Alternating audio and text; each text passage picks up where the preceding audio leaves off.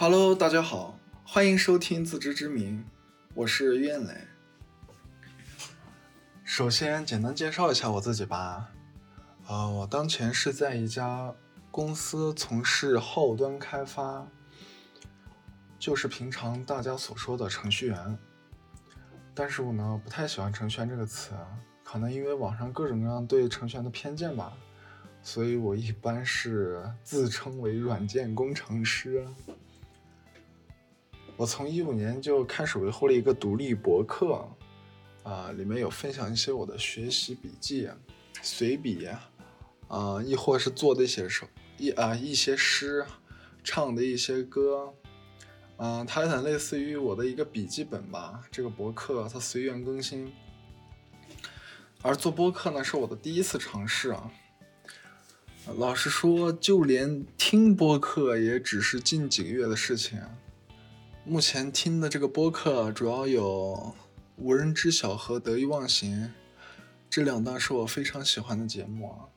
肖宇他是一七年开始做的《得意忘形》。我现在听着他的播客，依旧觉得非常的有生命力！一个创作出来的作品可以这样被反复的听，被许许多人听，我感觉这样的事情真是太奇妙了。他有很多这种 crossover 的节目，呃，有串台各种各样的嘉宾，嗯，不同领域的嘉宾，他们带来的一些视角都让人觉得很新奇。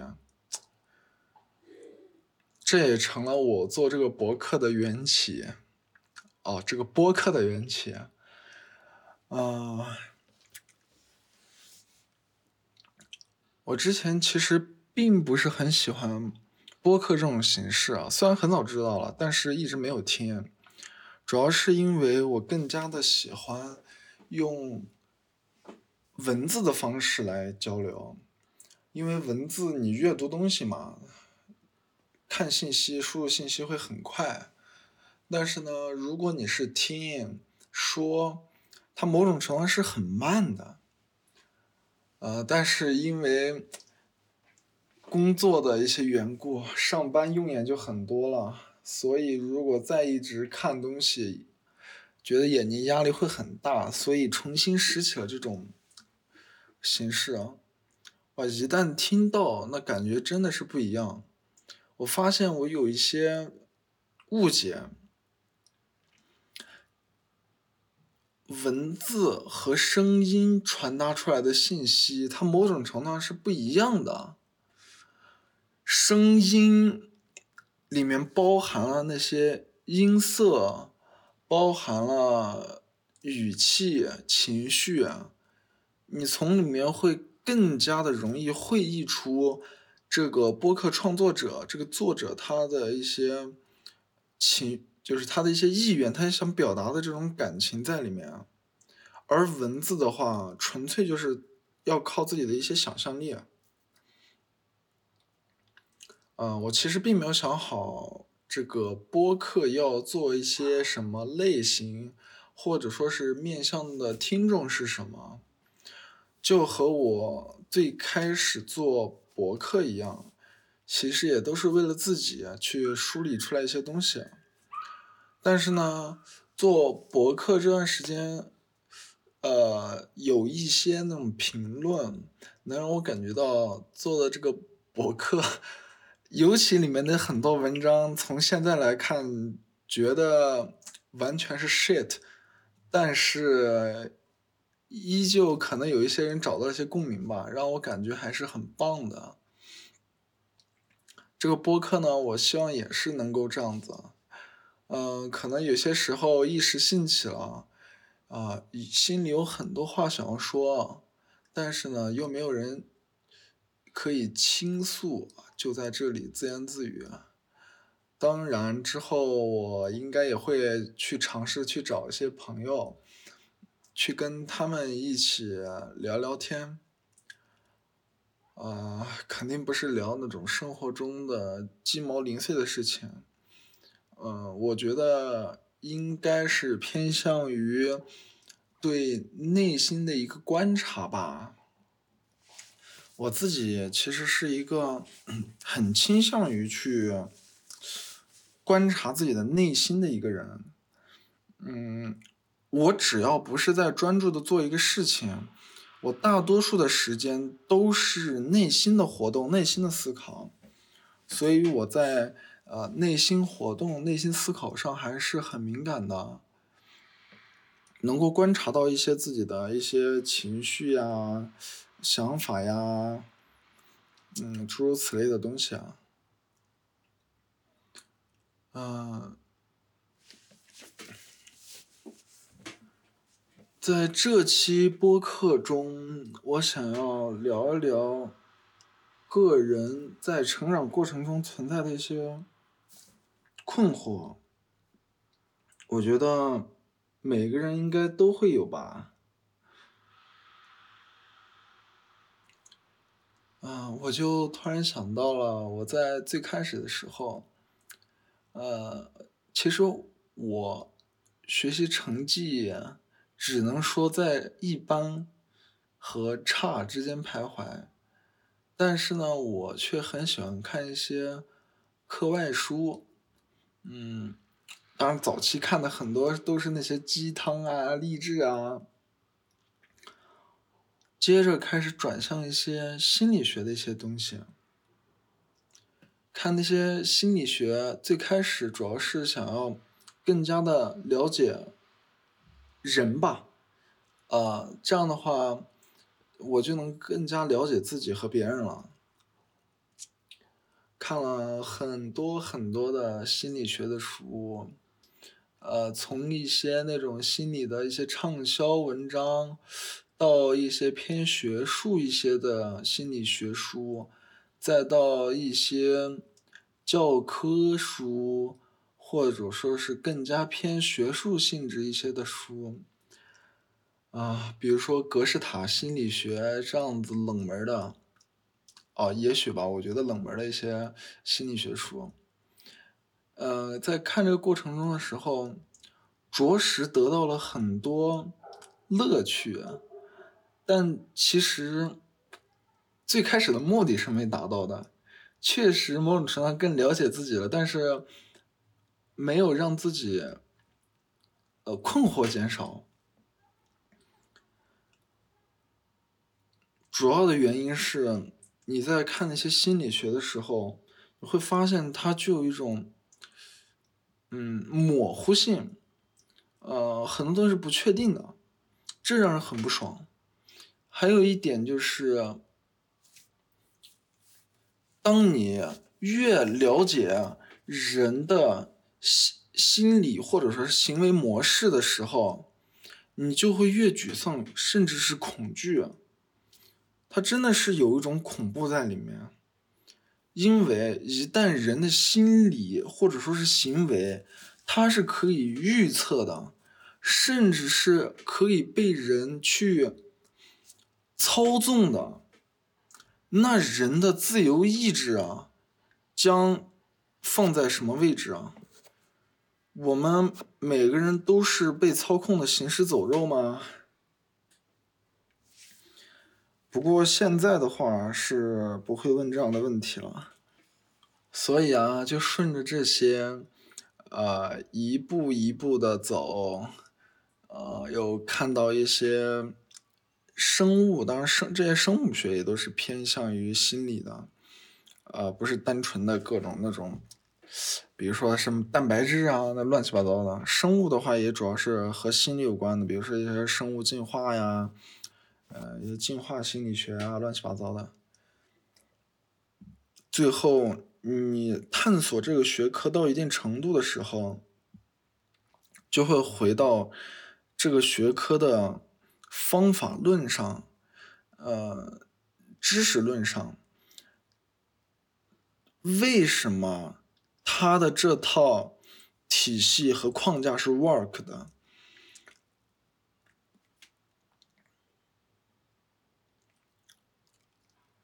为什么我可以相信他？就是尤其当很多，呃，我我们都知道，在一个学科领域里，它里面里面会有很多流派。嗯，这些流派之间很有可能是相互冲突的。呃，为什么一个理论它是对的，而另一个是错的？当然，如果你只了解一个的话，你会觉得哦，那一个显然是对的，它是完完全全的对，你甚至都不知道它还有错的可能。但是当你去了解第二个想法的时候，他们两个尤其从逻辑上或者说是感觉上，它还是矛盾的。这种情况下，人就会处于一种很难受的状态，你就会想找出来到底是哪里出了问题啊？啊，在这种情况下，就会不自觉的向根源、向知识的根源。或者说是这个学科的边界再更扩展一步，所以就到达了哲学的领域啊。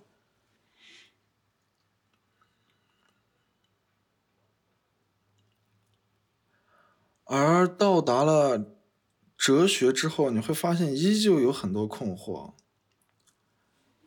有直至门流派就更多了，而且历史的发展那么久。各种各样的思想，各种各样的流派，更是让人去学学完这个东西，去梳理这个东西，这过程本身就已经是极其困难的了。更别说，就是想理解清楚一个就已经很困难了，而不更别说去把这些东西全部的都理解。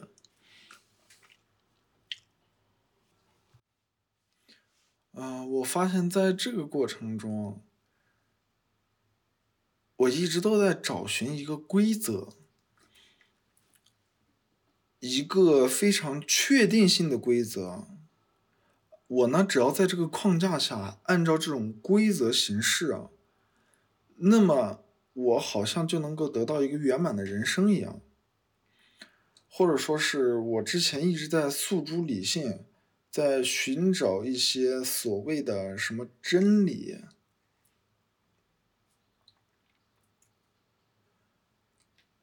在这个过程中，就会觉得人的一些情绪啊、欲望啊，真的是非常多余的，会想要去去缩小他们，去控制他们。哦，我就突然想到了，之前有看播客，呃呃，不是，在一个微博里，啊，Steve 他发了一个微博，我感觉还是很有趣的，里面有讲到一个人心理成长的过程，从渴望自由，到独立，到远离他人，到自我意识清晰，到自我觉察和内省。到发现存在的悲剧，到憎恨自我的局限无能，到痛苦，到寻求解脱，放下沉浮和放下，选择沉浮和放下，缩小 ego，欲望降低，躺平和与世界无争，认为得到了自由，下一步该通往何方呢？我呢，和这个图示是有点不一样的。我这大概是从个人的一些迷茫探索、渴望自由，到后面的就是诉诸理性，去寻找一些规则，到后来发现。真的是彻彻底底的体会到了人生无意义，世界无意义啊！重新回到了人的这种感觉。之前一直是想要诉诸一个再也没办法质疑的理性根据啊，而现在却清楚的认识到，无法诘问的。是人的感性，是人的感觉。你的饥饿、痛苦、快乐、悲伤、焦虑，这些都是无比真实的感情。到了这一步之后，你就没办法再往下去追问什么了。那些想的，只能说是人后期脑补出来的一种叙事。你其实是先有这样的感觉，然后再去，呃。就是之后再去想自己为什么会有这样的感觉，再给这样的感觉找个理由，找个由头。所以对人来说，呃，去反驳就是不不不能说反驳，呃，产生了一个和之前截然不同的想法，这是很自然而然的事情。一个就是一个人和他。十年前的自己，其实差别应该是会很大的，因为他对世界的感受是完全不同的。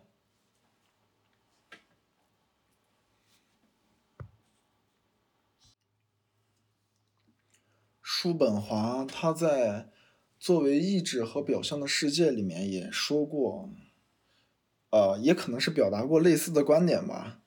然后有说到理性只是抑郁的，或者说是意志的努力。他其实就说到了人的理性其实根本就不能决定什么，他只能服从抑郁，或者说是意志。呃，在哲学里面那些用词可能会让人感觉到奇怪。嗯，意志，呃，说到意志，要引出另外一个概念，就是康德的物自体。物自体是个什么东西啊？呃，你可以把它理解成，哦，它好又要引出一些其他的一些概念，比如说我们平常。或者说是我眼前的这个杯子，你能看到它是这种玻璃材质，它是透明的，它的这种硬度，它的这种广延性和不可入侵性、侵入性，这些特性，它都是在我们的特有的感官下去看到的、去感受到的。假如我没有眼睛。假如我没有手去触摸它，或者说是如果有手，但是完全没有触感，亦或者说是我听不到声音，这个杯子当当的这种清脆的声音，那么我对这个杯子的知识还剩下什么？你会发现完全没有，而我对这个杯子的全部知识，它完完全全的依赖于我目前的这些感官。但是这个杯子，它也不依赖于我的感官而存在，而它的那个不依赖于感官而存在的那一个东西啊，它的那个最本质、最核心的东西啊，就是物自体。而回到人来说。你可以把人想象成一种东西，啊，一一种物品，呃，当然，人对杯子的认识啊，就是人对人自己和对杯子的认识又不一样了，尤其是对自己啊，你不仅是可以看到、感受到这个，就是身体本身，你呢，你的意识还可以从内部。就是人身体内部去更直观的感受到，呃呃自己的一些那种情绪呀、欲望啊、想法呀这些东西，这些东西你可以把它想象成一种冲动，而这些人脱离掉这些表象，剩下的就是意志本身了。呃，这么说好像还是有点难以理解。啊，这个概念本身确实是有点拗口的，尤其是在生活中比较少观察这些东西的。呃，我记得之前有看过一个说法，它是很奇妙的，一个哲学里的比喻啊，它里面就讲到一块石头，假如他有意识的话，他一定认为。就是他在自由落体过程中，如果他有意识的话，他一定认为自己是想这么落下，他才落下的。那回到人身上来说，你去同理的去推论来说，你这个时候，呃，就就拿我来做比喻吧，呃，想说的一些话，呃，或者说是口渴，或者说是，嗯。看到的一些东西所产生的一些感觉，这些东西我可能都是认为是我自发的，呃，它是属于我的一部分。但是呢，你要是从这个角度来说，物质体的这个角度来说，呃，就意志本身，它其实都是属于意志的范畴。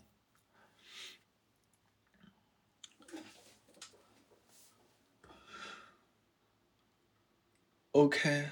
那回到了刚刚说的这个话题，就是叔本华他说过，理性只是意志的奴隶。其实说的也是这个，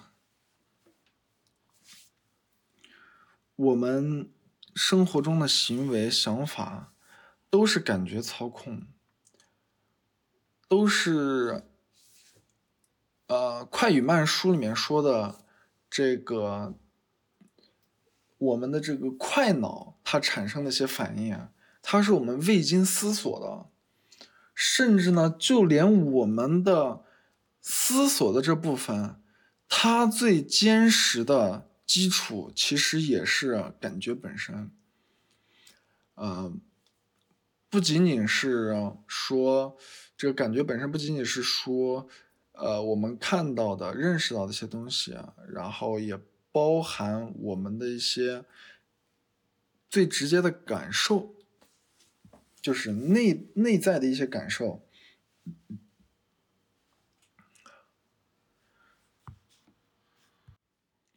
而人最痛苦的是是是什么时候？就是当感受或者说是感性和。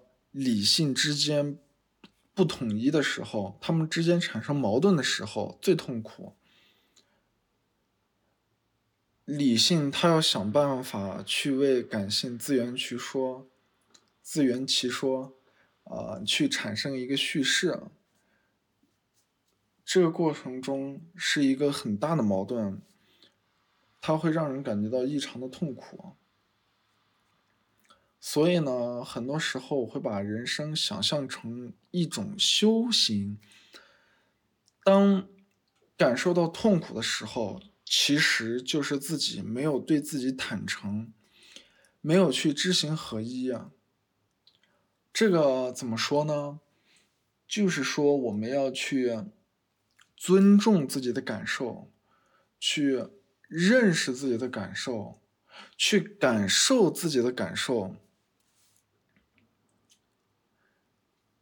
这样子，当我们的想法和我们的感受是一体的时候，这种情况下，我才会感觉到真正的，呃，就是自由，不会感觉到有痛苦。我们生活中大多数事情，我感觉也就是要应该这么做。比如说，我现在录播课，其实是我。很喜欢的一个事情，我我现在很享受，但是呢，假如你这个时候让我去加班，我这个时候啊，我脑子里我可能就会各种各样的抱怨，啊，我会觉得，哎，我为什么这个时候干这个呢？我为什么这么累呢？嗯，或者说是在呃生孩子这块儿吧，呃，我如果。不想生，那这个时候 OK，对自己诚实就好了。不想要，完全可以不要。呃，等到想要的时候你再要，要不然呢？如果你不不喜欢这个事情，你不去投入，你不享受，其实你做这个事情也做不好。你在中间出现的每一个错误，都成为了一个自我预言、自我实现。当你不喜欢做这个事情的时候，产生的任何的痛苦，你都会去不自觉的去有个抱怨。但是呢？如果你很喜欢这个事情，呃，我我也许熬夜熬到一两点，我很困，然后我可能还是想要去做这个事情，啊，这这种情况下，我感觉人才能真正的去释放出自己的一些潜力能力，去把这个事情做好，啊，所以说呢，这个世界真的。非常的丰富多彩，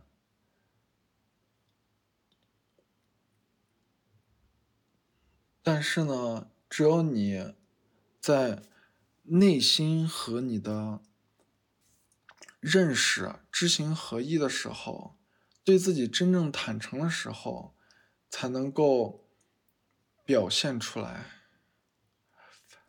啊，感觉好像已经有点聊不动了。